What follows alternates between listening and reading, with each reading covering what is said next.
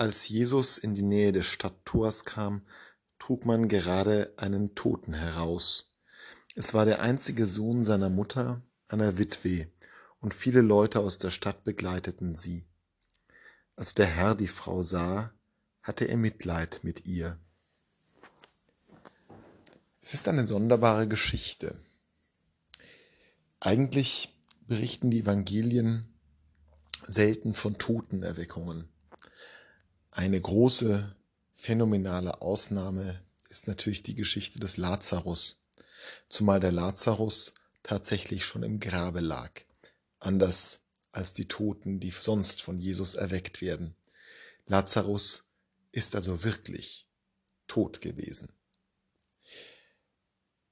Beim der Geschichte des Jünglings von Nain, der gerade tot aus dem Haus herausgetragen wird, fällt etwas ganz Eigenartiges auf. Jesus scheint gar nicht an dem Jüngling interessiert zu sein.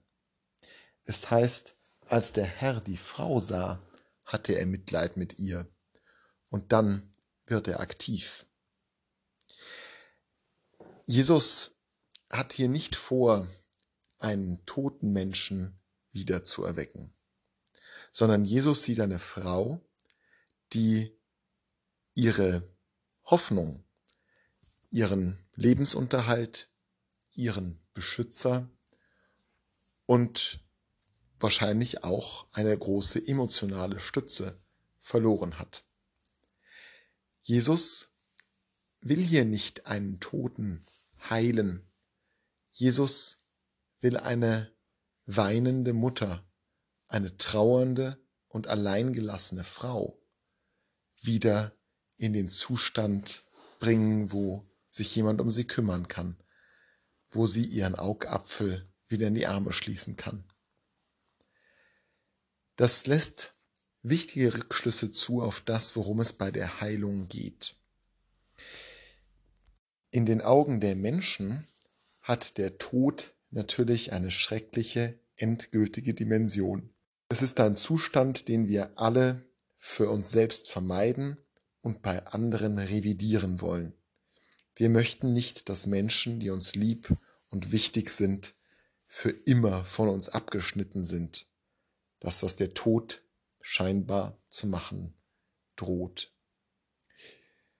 Doch aus der Perspektive Jesu ist der Tod ja nicht der Tod, sondern der Augenblick des Übergangs, der Augenblick, wo dieses irdische Leben endet und unser neues Leben, der neue Himmel und die neue Erde beginnen.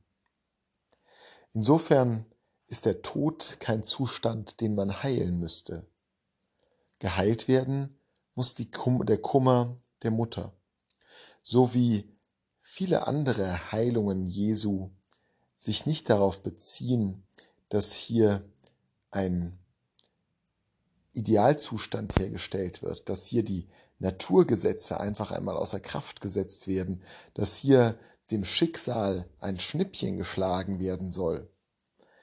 Wie unbarmherzig das Schicksal ist, das weiß Jesus sehr gut und wird es gegen Ende seines Lebens noch viel deutlicher erfahren. Es geht darum, dass hier Menschen sind, denen geholfen werden muss. Menschen in Trauer, Menschen in Situationen der Entbehrung, in Schwierigkeiten. Mit diesen Menschen hat Jesus Mitleid. Jesus möchte nicht den perfekt Sehenden wiederherstellen, sondern sieht, in welchen schrecklichen Umständen sich die Blinden befinden. Jesus möchte nicht, dass jemand die perfekte Haut und das, den besten Körperbau hat, doch er sieht, was die Aussätzigen und die Krüppel sozial zu leiden haben, wie ihr eigenes Leben scheinbar ins Nichts führt. Und Jesus möchte auch nicht die Tatsache des Todes rückgängig machen und den Tod überlisten, sondern Jesus sieht das Elend der Mutter. Darum geht es bei der Heilung. Jesus möchte nicht eine scheinbare Perfektion herstellen, sondern Jesus hat Mitleid mit uns Menschen Und das lebt er uns in jeder einzelnen seiner Heilung vor. Und das ist etwas, was wir selber auch nachmachen können.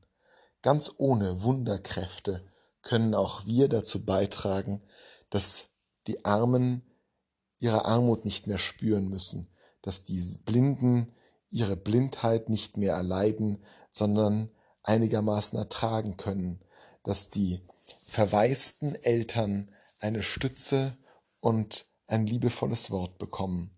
So sind auch wir Teil des Heilswirken Gottes.